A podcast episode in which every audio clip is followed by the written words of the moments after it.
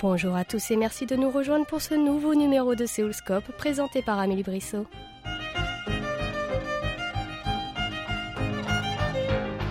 Jo Sung-yeon est un jeune sud-coréen aux multiples talents dont celui de parler couramment plusieurs langues étrangères. Cette capacité lui sert d'ailleurs beaucoup dans son métier ou dans ses métiers au pluriel, puisqu'il écrit, donne des conférences et anime depuis début juin une émission radio à succès de notre maison mère intitulée Good Morning Pops.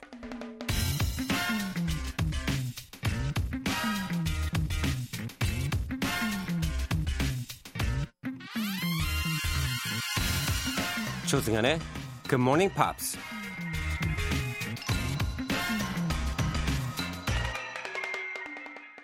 Grand amoureux des langues étrangères, c'est en français qu'il a répondu à nos questions.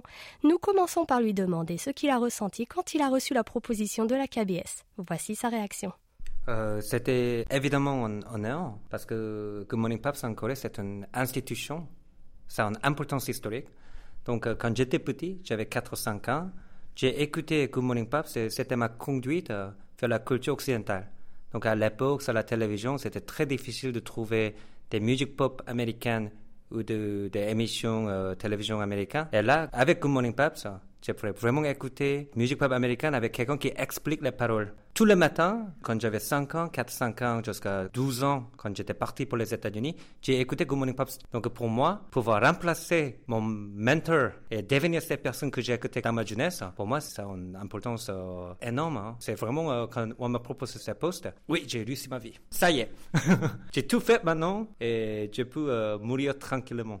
Good Morning Pops ou GMP, comme je le disais tout à l'heure, est une émission de notre maison mère qui connaît un très grand succès auprès des auditeurs depuis la fin des années 80. Mais pour nos auditeurs qui ne sont pas en Corée du Sud et qui n'ont jamais eu l'occasion de l'écouter, pourriez-vous nous la présenter brièvement? Quand on a créé ce programme, l'idée c'est d'aider les Coréens qui apprennent l'anglais. Apprendre l'anglais pour les Coréens, c'est doublement difficile. C'est difficile pour tout le monde, c'est vraiment difficile pour les Coréens parce que la distance culturelle entre les États-Unis et la Corée, c'est énorme. Donc, euh, avec cette émission, on propose un petit extrait du cinéma américain, un petit extrait de paroles dans musique populaire américaine. Et après, il y a une personne, euh, moi dans ce cas, qui explique pourquoi c'est émouvant, pourquoi c'est drôle, pourquoi c'est insultant, etc. Donc vraiment, l'idée c'est d'expliquer le ténor émotionnel d'une petite phrase, pas juste les mots individuels. Et comme ça, on essaie de rapprocher l'auditeur coréen à la culture anglo-saxonne, pas juste la langue anglaise, mais la culture anglo-saxonne. Comme ça, sans vraiment euh, mémoriser beaucoup de mots, faire beaucoup d'exercices de grammaire, on se sent beaucoup plus proche à la langue anglaise.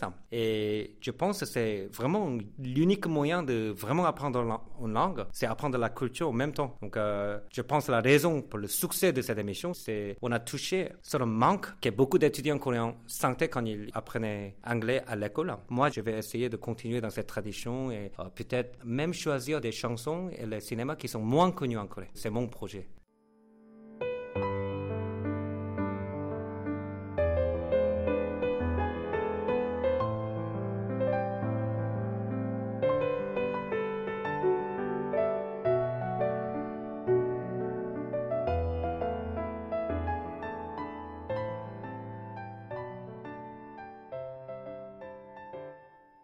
C'est donc une émission qui passe tous les matins de 6h à 7h. Comment se déroule l'enregistrement? Est-ce en direct?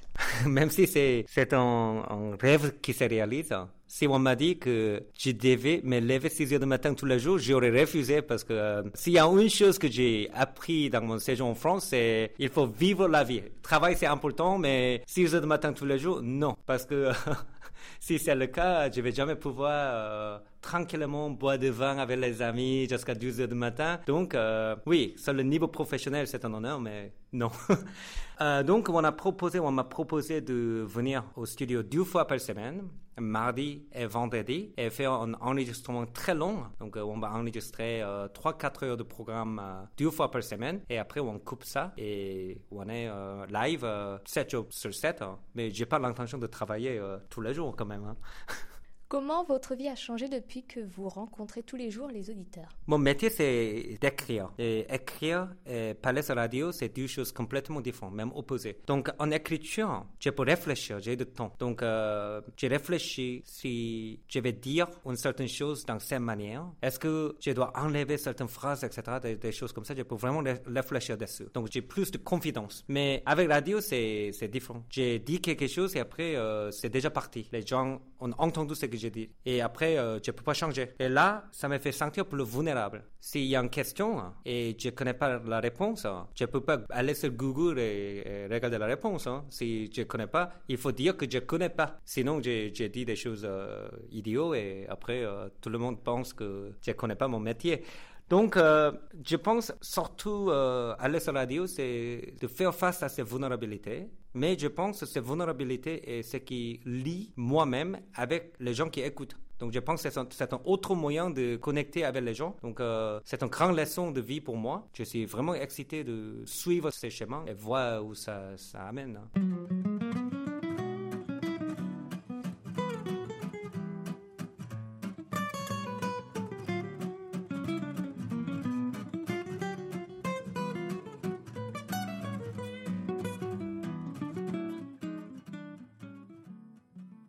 Vous êtes donc animateur radio, mais vous menez plusieurs activités. Pouvez-vous nous en parler? Mon travail principal, on pourrait dire que c'est le travail, c'est écrire des livres sur la culture et histoire d'Europe et des États-Unis. Donc, euh, je pense qu'il y a beaucoup de leçons importantes que l'on pourrait apprendre de l'humanité euh, européenne. Et malheureusement, en Corée, euh, il y a beaucoup de livres, mais les livres sont trop difficiles pour le public. Donc, je pense à mon travail comme je suis quelqu'un qui lit des textes européens et je trouve un ou deux leçons qui pourraient être utiles pour les Coréens. Et après, je le transmettre. Donc, euh, d'abord, j'ai commencé en écrivant des livres d'histoire. Après, on a commencé à m'inviter sur le plateau télévision. Je donne des conférences publiques de vulgarisation de l'humanité et maintenant, je suis aussi animateur de radio. Mais je pense que ce que je fais, c'est pas beaucoup de métiers. En fait, c'est une métier. Je veux que les gens soient intéressés à l'humanité des pays lointains. Donc, euh, mon but, c'est de vraiment animer les gens à aller chercher dans la bibliothèque les livres de philosophie, de littérature et d'histoire qui viennent de pays qui sont hors de Corée. Mais vous êtes surtout connu pour parler de nombreuses langues. Quelles sont-elles et comment les avez-vous apprises? Je parle coréen parce que je suis né en Corée. Je parle l'anglais parce que c'était ma langue de formation. Après, j'ai fini, j'ai terminé mes études aux États-Unis. Je suis allé à Paris parce que je voulais pas travailler et je pensais que Paris était l'endroit parfait pour ne pas travailler. Donc, je suis allé à Paris, j'ai passé six ans à apprendre histoire de l'art, école de Louvre. J'ai appris le français comme ça. Et après, euh, quand j'étais à Paris, j'ai tombé amoureux d'une belle mademoiselle italienne. Donc, euh, j'ai vite fait pour apprendre l'italien. Et après, euh, quand j'étais revenu en Corée, j'ai appris chinois et japonais parce que je voulais pas sentir plus stupide chez moi que je ne me sentais en pays étranger. Donc, par exemple, en France, je pourrais voyager en Allemagne ou je pourrais en Italie et je pourrais parler les langues. Mais en Corée, j'ai trouvé que je voyage au Japon et je peux parler les langues. Donc, euh, c'était frustrant. Donc, euh, j'ai dit, OK, fait, je vais l'apprendre. Mais parce que j'avais déjà appris beaucoup de langues qui étaient très, très loin de coréen, je pense apprendre les langues qui sont plus proches au coréen était beaucoup plus facile. Donc, euh, c'est allé plus rapidement que je n'ai pensé.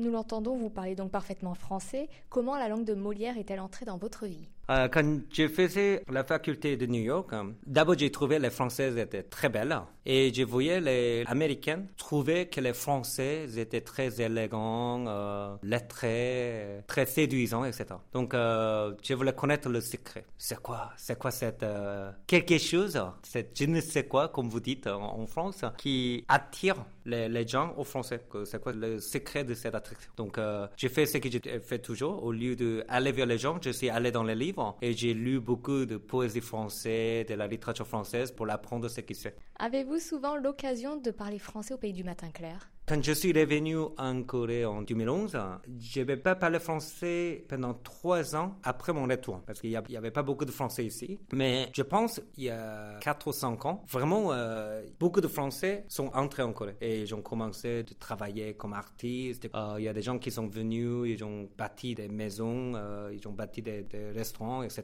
Et là, dans mon quartier, il y a au moins quatre restaurants dont le propriétaire sont français. Donc, ils sont de très bons amis maintenant. Donc, je peux y aller, je peux parler en français 10-15 minutes pour assurer que je n'oublie pas complètement français. Mais là, je pense que c'est difficile pour quelqu'un qui n'est pas un, un français natif de garder français en bon niveau. Donc, par exemple, euh, ça fait déjà euh, sept ans que je ne vis plus en France. Là, par exemple, quand cet entretien se termine, je vais commencer à, parler euh, plus facilement. Quand je voyage en France, ça me prend une semaine pour rentrer dans le rythme. Et quand je commence à reparler français couramment, c'est le temps de revenir. Et dans l'avion, peut-être l'hôtesse de l'air, elle va parler coréen à moi et je vais pas comprendre. Donc, je pense que la, transition, c'est plus lent. Donc là, je viens directement dans un enregistrement où j'ai dû parler anglais et coréen simultanément. Et après, j'ai essayé de parler français et j'ai réussi pas très bien, mais c'est comme ça. Hein. Parler autant de langues vous aide-t-il dans votre vie personnelle et ou professionnelle? Et si oui, comment? La Corée est un beau pays, mais c'est aussi un petit pays et c'est très homogène. Donc si, disons que j'ai une question, une question sur le monde, une question sur, sur un événement politique, etc.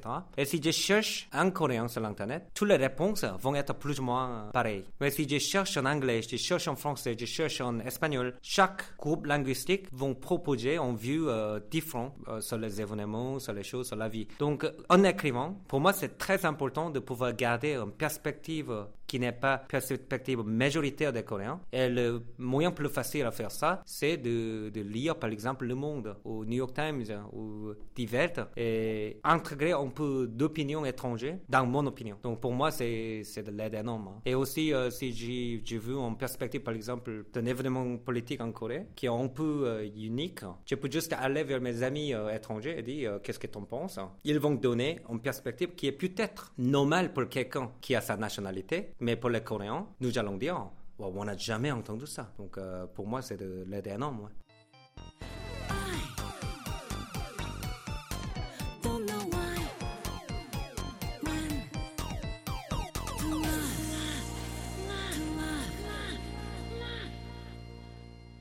Que pensez-vous de votre surnom, Nam, qui veut dire l'homme au cerveau sexy? C'est un euh, néologisme coréen qui était en vogue il y a trois années. Je pense pas que les gens euh, s'usent de ces mots autant qu'avant. Il y a des gens qui me trouvent sexy, c'est très bien, parce que normalement, euh, euh, c'est pas un adjectif qui va très souvent avec des euh, intellectuels. Et je pense que c'est aussi un peu dérogatoire, parce que on imagine que les intellectuels sont normalement pâles, ils sont très minces, ils fument de cigarettes sans cesse, etc. Donc ils voient un écrivain qui fait un peu de sport et il dit ok il n'est pas vraiment sexy mais il est sexy pour l'écrivain. Vous voyez? Donc euh, c'est un peu euh, mon réaction c'est un peu mixte parce que j'étais nerd toute ma vie et après, euh, il y a une euh, trend où je suis euh, considéré comme quelqu'un de sexy pendant deux, trois années avant que je vieillisse trop. c'est une très belle chose. Quels sont vos projets pour cet été et le reste de l'année 2018 Je veux maintenant écrire en anglais. Je pense que l'Asie est devenue très importante dans les yeux du monde. Et avant, quand l'Asie était plus petite et les Asiatiques voulais apprendre beaucoup plus l'Occident, mon travail avait beaucoup plus de sens. Mais maintenant, l'Asie et l'Occident commencent à se rencontrer comme des égaux. Et là, il y a beaucoup d'incompréhension, il y a beaucoup de frustration, beaucoup de colère. Et c'est parce que nous nous regardons l'un l'autre, pas comme un ami, pas comme un partenaire, mais comme un autre. Et on regarde des gens comme des autres dont l'histoire on ne connaît pas. Donc je pense que le travail d'introduire l'histoire asiatique dans une manière accessible aux Occidentaux est aussi important, peut-être même plus important que le travail que j'ai fait euh, jusqu'à maintenant. Donc maintenant, euh, c'est vraiment un challenge parce que l'anglais, c'est pas ma langue maternelle. Mais euh, écrire, je pense, c'est plus facile que parler. Parler, on n'a pas le temps de réfléchir aux phrases, mais écrire, on peut éditer autant qu'on veut. Donc mon prochain grand défi, c'est d'écrire un livre en anglais qui va porter quelques valeurs intellectuelles pour les, pour les Américains, pour les Anglais, pour les, pour les Européens. Donc je vais peut-être vraiment entrer dedans euh, de cet hiver. Et là, je vais réfléchir deux, trois mois pour trouver ce que j'ai à dire.